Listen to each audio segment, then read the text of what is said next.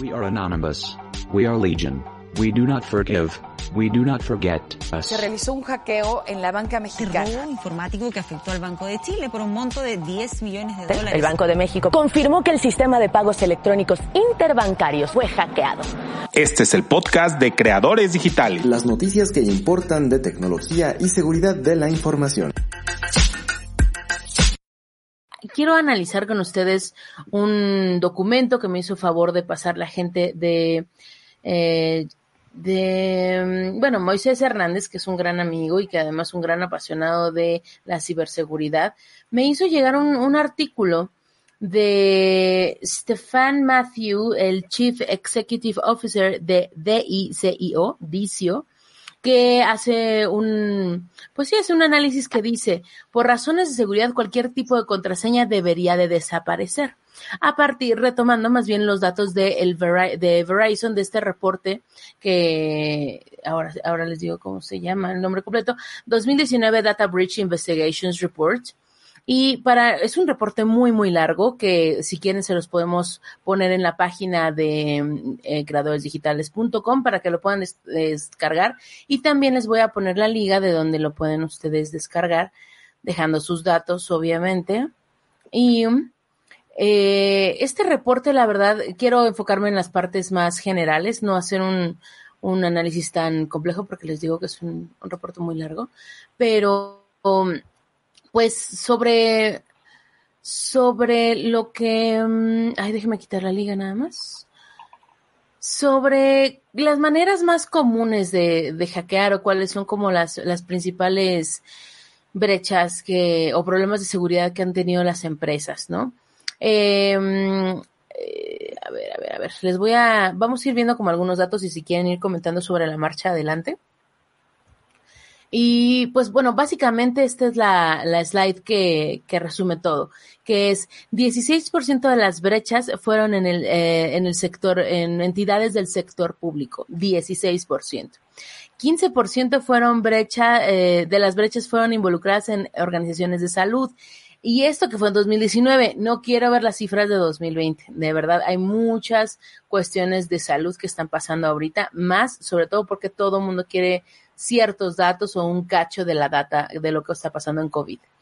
Eh, 10% fueron en instituciones bancarias, 43% eh, involucró a víctimas de negocios pequeños, es un número suficiente, es, es un número preocupante. 69% fueron eh, perpetrados por, eh, ah no, perdón, vamos para acá abajo. Eh, 52% de estas, eh, de los análisis que ellos hicieron fueron perpetrados a través de hackeo. 33% incluyó eh, algún ataque social, de ingeniería social. Eh, 28% involucró malware, que es un número pues que ha ido creciendo con este tiempo. Y hay eh, hay errores que causaron, eh, sí, que, que, que, tuvieron eventos causales, por así decirlo, que entran dentro del 21% de las, de estas, eh, de esos breaches que así le llaman aquí. 15% fueron por el desuso de, o sea, de, olvidaron eh, borrar eh, usuarios autorizados y ya no los, o, no más bien, eh, por el mal uso de usuarios autorizados. Eh, el 4% de estas, eh, de esos problemas eh, tuvieron que ver con acciones físicas que fueron, o sea, que estuvieron involucradas en estos, en estos problemas. Es muy poco, ¿no? Sí, me parece como muy raro. Pero, bueno, más adelante también analiza cuáles, por, cuáles fueron por qué, pero me, habrá que ver cuál es la definición exacta de lo que tienen como físico. Eh, 69% fueron perpetrados por gente externa a la organización. 34% fueron eh, por, sí, por actores internos. 2% involucró socios comerciales o socios de alguna manera de las empresas. 5% por eh, diferentes, eh, diferentes actores dentro de eso. Y los grupos criminales estuvieron detrás de estas fallas, bueno, de estos ataques, el 39% de esos ataques fue organizado por ellos. Y eh, bueno, esto, esto también eh, los actores identificados como eh, nation state o state affiliated, o sea que estuvieron involucrados con algo relacionado con el con la nación, digamos, con Estados Unidos, que tiene que ver 23%. Me imagino como personas del gobierno que, querían estos datos o, con algo que, estuviera eh, involucrado en el sector público. Más bien como los grupos que menciona de repente Irán, ¿no? Los grupos APT que son financiados por ciertos sectores ah, de, diferentes gobiernos, entonces eh, pueden haber tenido cualquier gobierno interés en dañar alguna institución y son financiados o sponsoreados por ellos, ¿no? Claro, y también el 71% de ellos su motivación principal fue eh, lo económico, 71%, ¿eh? es bastante alto y eso también nos hace pensar en, cuidar esa información que pueda llevarlos a, a obtener eh, información bancaria o de dónde guardamos el dinero, todo este tipo de cosas. 25% de, estos ataques fueron motivados para ganar eh, algún tipo de información estratégica o espionaje. 32% involucró phishing, que creo que también ya es un número bajo, fíjate. Yo pensé, hubiera esperado más del phishing. Y 29% eh, tuvo que, eh, en este, más bien 29% de estas situaciones involucraron la, el robo de, de credenciales 56% eh, eh, tomó más de, cinco, de meses en, en, ser descubierto. Era lo que decía Iram en, en otras en otros podcasts, ¿no? Que ahorita que la gente no está en la oficina, pues este, está haciendo su, su agosto en este tipo de cosas. Y que cuando regresemos, pues se van a dar cuenta de lo que pasó, pero pues ya tuvieron al menos dos meses y medio de acceso a esa información. Eh, pues bueno, aquí te, podemos ver una diferencia de, entre 2018 y 2013 sobre eh, qué tanto el hacking ha afectado a, a los diferentes sectores. Eh, es decir, eh, de estas brechas o estas situaciones, eh, 53, 56% haciendo esta comparación entre 2018 y 2013, eh, pues han sido, han sido hechos a través de esta técnica, 29% a través de malware, eh, 17 a través de, ataques sociales, eh, 17, 17 y en contraste con 21 del error. Y pues, bueno, aquí podemos ver otros contrastes también de errores de servidores, de el error de, de persona, eh, a través del media o de los, de los, eh, sí, a través de los, eh, perdón, ¿vas a decir algo? Que ha, ha aumentado muchísimo la, el uso de, ingeniería social con respecto al 2013, es decir, el 2013 un 17% y ahora en 2018 un 35%, se dieron cuenta que es más fácil vulnerar a la gente que vulnerar lo, Absolutamente. lo técnico, ¿no? Entonces es más fácil eh, hacer mal uso de un usuario, eh, sacarle una cuenta, eh, no sé, ese tipo de, de estrategias, ¿no? Claro, y también, por ejemplo, el de servidores, bueno, aumentó un poco, ah, no, más bien disminuyó, 2% nada más. Pero bueno, esto es, y, y, este es el tipo de ataques que se han hecho, que me parece muy importante conversar con ustedes, que por mucho el ataque DOS es el, pues uno de los principales, seguido después por el phishing, eh, las credenciales, el, o sea, el robo de credenciales, los ataques backdoor, eh, el, el abuso de privilegios, el spyware y los keyloggers también ya tienen un, bueno, están en un nivel menor.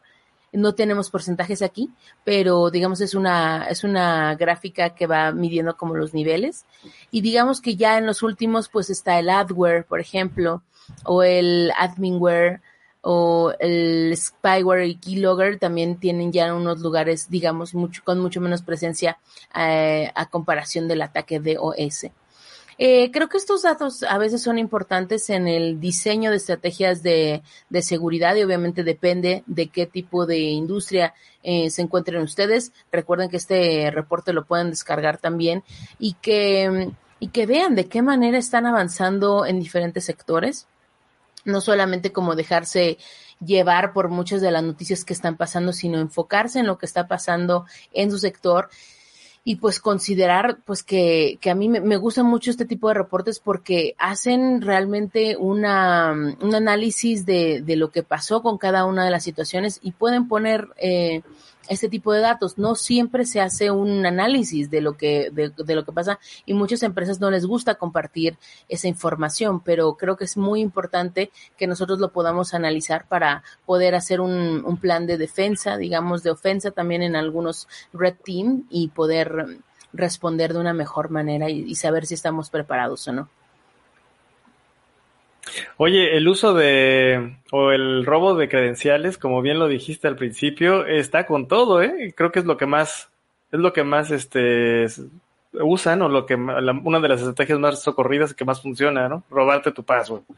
Sí, pues es lo que dice justamente este, este investigador, ¿no? Que las contraseñas deberían de dejar de existir para que nos quedáramos con los biométricos y de alguna manera, pues así asegurar que este tipo de cifras de robo de credenciales, pues ya no esté creciendo tanto, ¿no?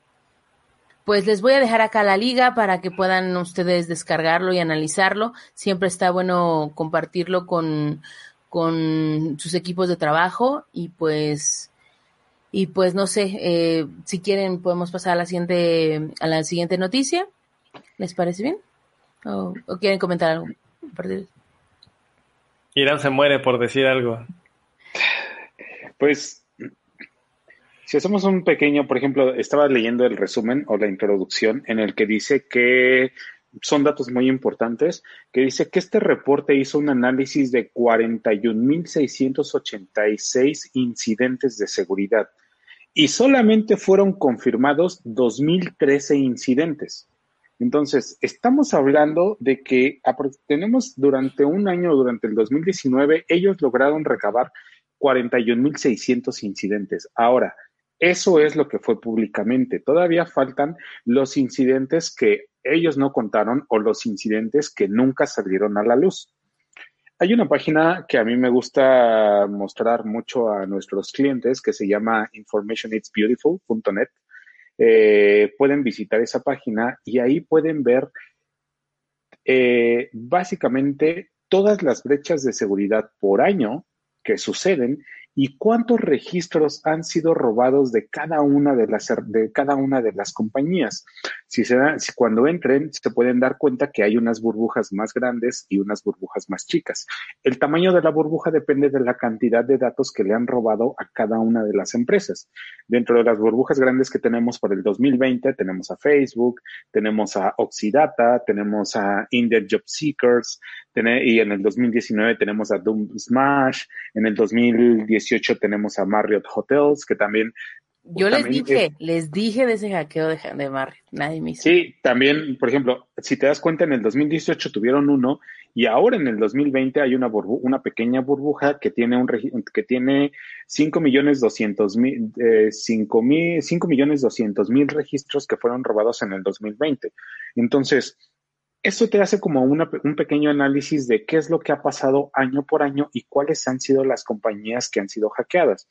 Ahora, regresando a la parte del análisis o el summary de lo que ellos encontraron, eh, dentro, de las primeros, dentro de los primeros eh, de, de breaches, de Who Are the Victims, yo creo que existe un 42% en los pequeños negocios porque ellos son los que menos invierten en seguridad. Ellos creen que porque ser, por ser pequeños no van a ser impactados o nunca van a tener un incidente. Y eso es lo que lleva. O sea, cuando tú no inviertes en la parte de seguridad, aumentas la probabilidad de que seas atacado. Obviamente en las partes, en, la, en el sector público, pues es un, un sector demasiado eh, atacado, más que nada porque por el tipo de información que se envuelve. Absolutamente. En la parte de las organizaciones de um, salud, ahorita justamente hace rato estaba revisando las páginas de los de algunas eh, de algunos grupos criminales de ransomware y uno de ellos creo que también ya dijeron que si en algún momento su ransomware llega a atacar a alguna de las organizaciones de salud, pues les van a dar las llaves públicas y privadas gratuitamente para que puedan atender a ciertas organizaciones. Hay unos que no están considerando eso. Entonces, más que nada, yo creo que si ustedes pueden leer este documento, pues es revisar a fondo qué es lo que está pasando. Si tú tienes una compañía, pues revisa eh, en qué sector, eh, sí, tu compañía de qué sector es, qué es lo que está pasando en ese sector, cuáles son los principales análisis, porque estos reportes los hacen compañías como Kaspersky, Verizon, eh, Symantec, etcétera, Checkpoint, año con año para que para que tú veas qué es lo que de qué es lo que te tienes que cuidar inicialmente. Entonces, sí hay muchas cosas que, que debemos de, de ir revisando y no es simplemente ver las estadísticas, sino entender qué es lo que está pasando. Claro. Quiero hacer una pausa porque la directora del Instituto Nacional de Bellas Artes, Lucina Jiménez, nos está viendo y creo que es muy importante el hecho de que ella esté escuchando esto porque pues eh, sabemos que justamente las instituciones eh, de gobierno son las más atacadas, así que pues me da muchísimo gusto, Lucina, que estés aquí. Te mando un gran abrazo y gracias por, por hacer este comentario. Y creo que más instituciones y más funcionarios públicos deberían de conocer este tipo de, de medidas y de, de lo que está pasando en este mundo. Perfecto. Sí, también, eh, bueno, nada más como comentando hace rato que estaban revisando que decían de la parte física, eh, las acciones físicas que se presentaron es, es, muy bajo porque al día de hoy es mucho más fácil eh, realizar un ataque desde Internet que hacerlo presencialmente. Hay algunas pruebas quédate que en casa. Ajá, exacto, quédate en casa. Hay unas pruebas que, que son eh, Physical Penetration Testing, en el que utilizas Em, algunos, algunos dispositivos, utilizas también ingeniería social para ver hasta dónde puedes entrar dentro de la organización y qué tanta información puedes recabar de ellas, qué tanta información puedes extraer y a lo mejor incluso que puedas llegar y colocarle una USB a una computadora y de ahí infectar toda la red. Entonces, em, tiene un porcentaje muy, muy abajo porque no es tan fácil. Y los demás se hacen, son mucho más anónimos. Esa es una de las principales razones. Pero sí, también lo que... Ah, sí, perdón. No, eh, pero aún así, por ejemplo, en Estados Unidos, la parte del Physical Penetration Testing está muy requerido porque ellos entienden que cualquier persona que utilice ingeniería social puede llegar a obtener un acceso demasiado grande dentro de para la información que ellos están almacenando. Y es una de las cosas que en Latinoamérica, no nada más por decir México, sino en otros países, no estamos viendo. Si tú llegas y quieres vender, a nosotros nos ha pasado, quieres vender la parte de pruebas de penetración físicas, nadie te la compra. Si es muy difícil todavía que te compren unas pruebas de penetración a un sistema y te dicen, no, pues estamos seguros, ahora imagínense unas pruebas de penetración física, las personas no lo creen y las compañías mucho menos. Pero al final de cuentas, el riesgo está latente. Yo estoy segura y como reportera se los puedo decir que cuando tú dices que vas a algún medio, nadie muchas veces eh, verifica que realmente trabajas ahí. Es difícil como colaborador que, que puedan verificar que, que, tú trabajes ahí, pero te abren las puertas de todo. Es impresionante. Yo he estado en muchas oficinas de directores generales con la computadora prendida eh, durante una, una entrevista y si yo fuera otra persona, tendría acceso a un montón de cosas, pero eh, con tal de, de, salir como esta fama, ¿no? O sea, es impresionante las puertas y la información que te pueden abrir. Es, deberían de tener más cuidado con eso. Y creo que esa es la, mayor prueba de, de, ingeniería social que puede haber. Sí, y pues ves el perfil de la mayoría de los estafadores. Eh, son estas personas que saben manejar su imagen. Son las personas, igual como lo dijiste, ¿no? Eh, saben manejar su imagen. Es el dios de eso, se los puedo firmar. Ajá, este, es confiable, eh, su trato está muy, muy revisado, muy, eh, está, pues sí, muy estudiado, y aparte pertenecen a este sector como de, si estamos hablando de Estados Unidos, pues eh, blanco, edad, edad mediana, hombre, este, bien vestido, y se presenta y dice cualquier cosa y le abren las puertas de lo que sea, ¿no? Entonces, y, eh, y bueno, acá también pasa, ¿no? Tenemos nuestros propios estafadores, eh, un poquito distintos, pero sí, o sea, de qué es viable es viable. Y otro de los datos que estoy viendo en el reporte es el crimen organizado es mucho más alto ahora. Es un tema enorme en ese reporte, la verdad creo que es una de las partes más, más padres eh, de, de, ese reporte para que lo puedan analizar.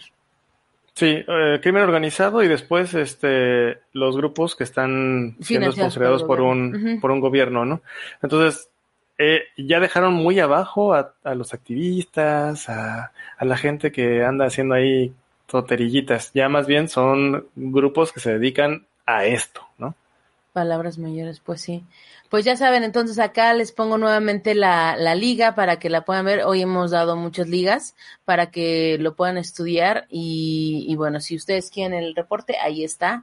Y por favor, coméntenos en loscreadoresdigitales.com qué les pareció, cuáles son los datos con los que, que más les sorprendieron. Recuerda que puedes escuchar el podcast semanal de Creadores Digitales en iVoox, iTunes, Spotify y YouTube. Síguenos en las redes sociales. Comparte con nosotros tus tweets favoritos en arroba Creadores Digita. Compártenos las noticias que más te interesan en facebook.com diagonal Creadores Digitales.